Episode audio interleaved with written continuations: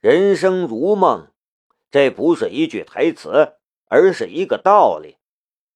三十多年前，古定山还是街头的一个混混，一朝改革开放，他抓住了机遇，一步步的往上爬，最终建立了北方集团，一个属于他的商业帝国。与申屠家族不同，他的发家史是一部黑暗史，一路走来。每一步都沾满了鲜血与罪恶。现在端着盛着拉菲红酒的水晶酒杯，站在比篮球场还宽阔的办公室里，回溯那些往事，这种感觉又怎么不是一个梦呢？可是这个梦已经到了醒了的时候了。胡朵，这是今天的报纸。一个年轻漂亮的女秘书走进了办公室，她的手里拿着厚厚一叠报纸，第一份报纸便是《国民日报》。古定山淡淡的道：“放那儿吧。”古董，早晨最好不要喝酒。”女秘书温柔的提醒道。古定山笑了一下：“我知道了。”你下去吧。女秘书却没有离开，她犹豫了一下，才说道：“古董，今天的报纸。”古定山的眉头顿时皱了一下。今天的报纸怎么了？女秘书说道：“古董，你还是自己看一下吧。”古定山走到了办公桌前，随手拿起了那一份《国民日报》，头版头条写的是他用一千万就买下了一座价值几十亿的国有矿山的事情。这笔交易还牵扯到当地民众的拆迁补偿纠纷，他没有给那里的村民合理的补偿，村民不满，他派人武力镇压了那里的村民。其中一个带头的村民更被刺成重伤，不治身亡。妈的，这个写文章的霍英是谁？古定山将手中的水晶酒杯摔在了地上，怒不可遏的道：“他不知道我古定山是谁吗？还是他活腻了？”女秘书打了一个寒战，不敢说话。古定山的视线跟着又移到了另一份报纸上，那是一份《财经日报》。这份报纸的头版头条写的也是他古定山涉嫌违规几只股票的事情，涉案金额达三十亿。接下来的几份报纸是一样的情况，每一份报纸的头版头条都是揭露他古定山和北方集团的。违法违纪的事情，这是怎么回事？古定山快发疯了！这是怎么回事？女秘书不敢看古定山，每次古定山发怒的时候，她都感到害怕。古定山将所有的报纸扫到了地上，他冷笑道：“这些家伙怕是收了那小子的钱吧？”夏雷呀，夏雷，你他妈的也太天真了！你以为你花点钱上报纸写几篇文章就能推翻我一手建立的这一切吗？你他妈的是在做梦！嘟嘟嘟嘟嘟，办公桌上的电话机忽然响了。古定山一把抓起了话筒，吼道。谁有屁就放！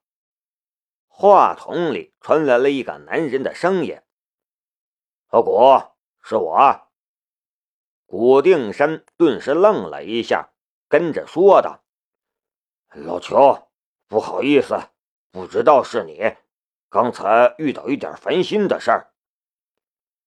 我知道，我理解，没事儿。我打电话来是要告诉你。”事情搞砸了，那边的人已经抓了你的儿子，你赶紧出去躲一躲吧。古定山的身子顿时摇晃了一下，脸上也不见半点血色，白的像一张纸。抱歉，这次我也没法帮你了。你错就错在不该派那个杀手去暗杀夏雷，他现在已经成了那边的证人了。不可能，但你不会出卖我。古定山激动的道：“老邱，这事儿你一定得帮我。我们是一条船上的人，你不要忘了，你从我这里拿走了多少。”哼，话筒里传来了一个冷哼的声音：“古定山，你这是在威胁我吗？”我，古定山想说是。可话到嘴边又没有勇气说出来了。他知道对方的身份，也知道对方的手段。古定山，我要是不肯帮你的话，我就不会打电话通知你跑路了。你是一个聪明人，你现在立刻出国，你下半辈子照样荣华富贵。你要是舍不得你在国内的这点资产，你弄不好。连命都要搭进去。对方的声音很严厉，不容抗拒。可是，可武还在他们的手里，我走了，他怎么办？你放心吧，我会照顾他。他最多两三年。你是北方集团的法人，你做的事儿，他不用负责。好，我马上走。古定山做出了决定，不要告诉任何人你的行踪。记住了，我安排人来接你。好，我准备一下。古定山挂断了电话。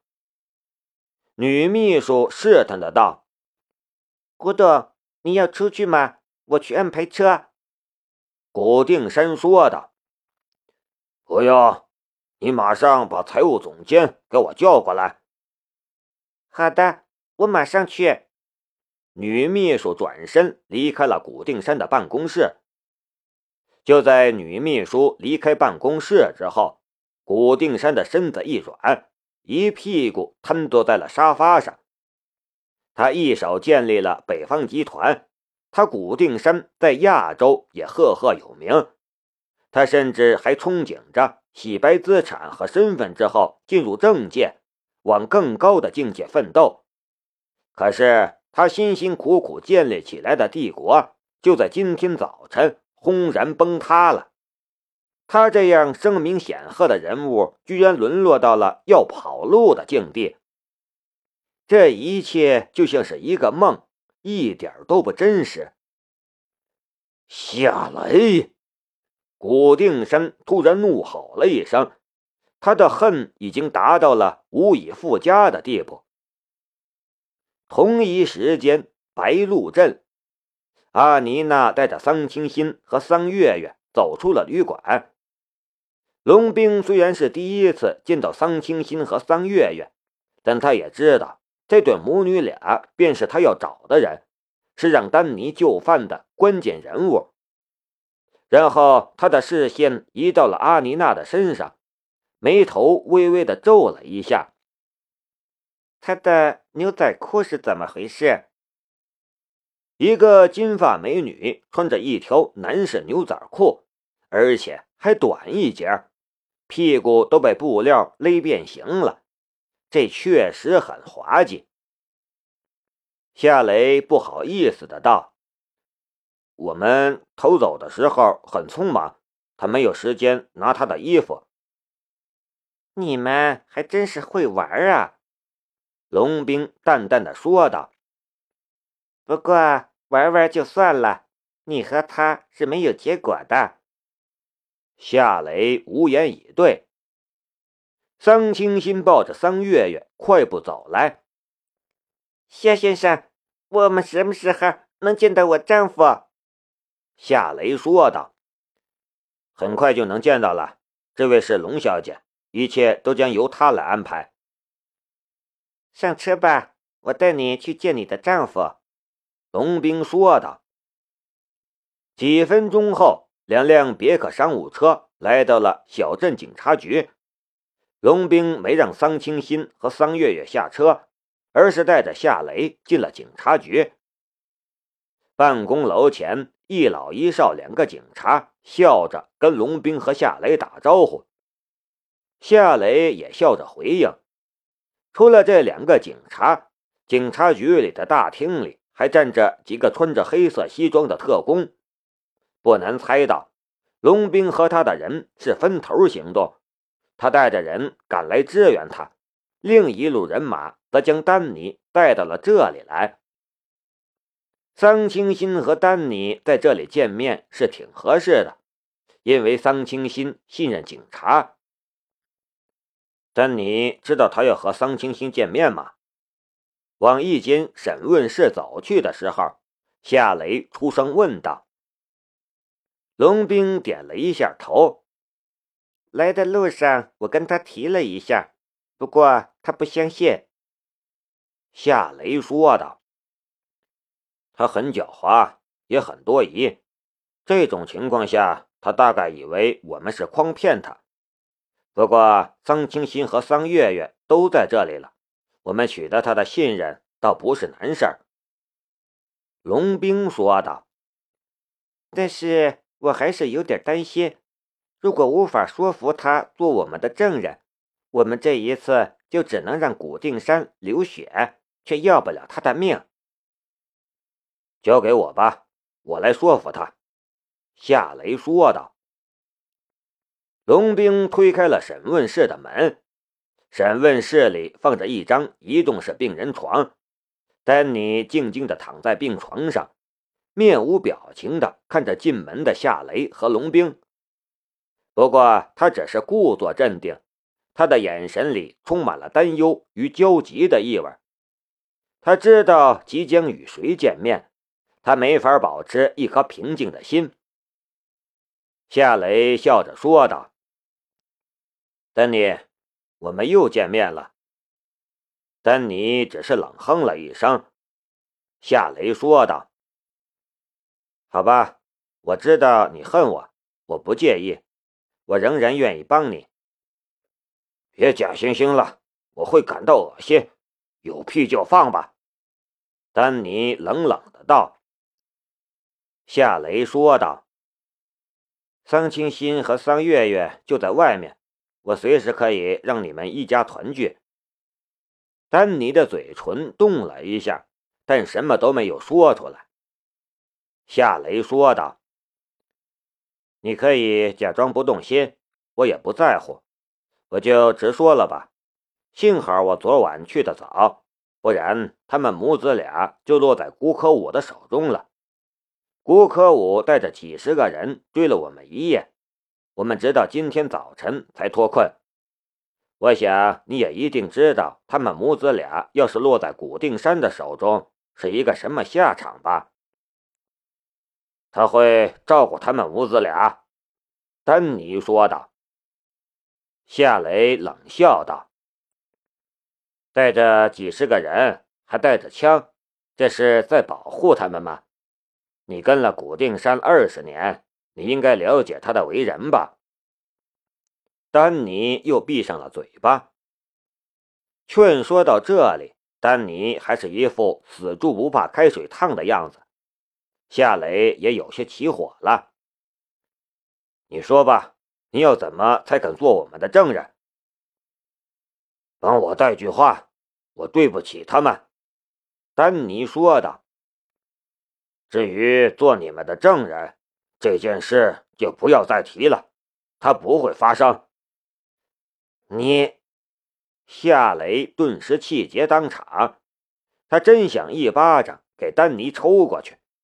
不为别的，只为他对不起桑清心那么善良淳朴的女人。一直没出声的龙兵说道：“丹尼，刚才我抓了古可武，这事儿你不知道。”丹尼顿时愣了一下，眼神变得闪烁了起来。“你不做证人的话，我抓了他也没多大用。”龙兵淡淡的道：“你确定不合作吗？你要是确定的话，我就把古可武放了，还有他的一大群带着枪的手下。当然，我想你也不想见你的老婆孩子了。我会把他们母子俩和古可武一起放了。”丹尼的嘴巴顿时张开，可又慢慢的闭上了。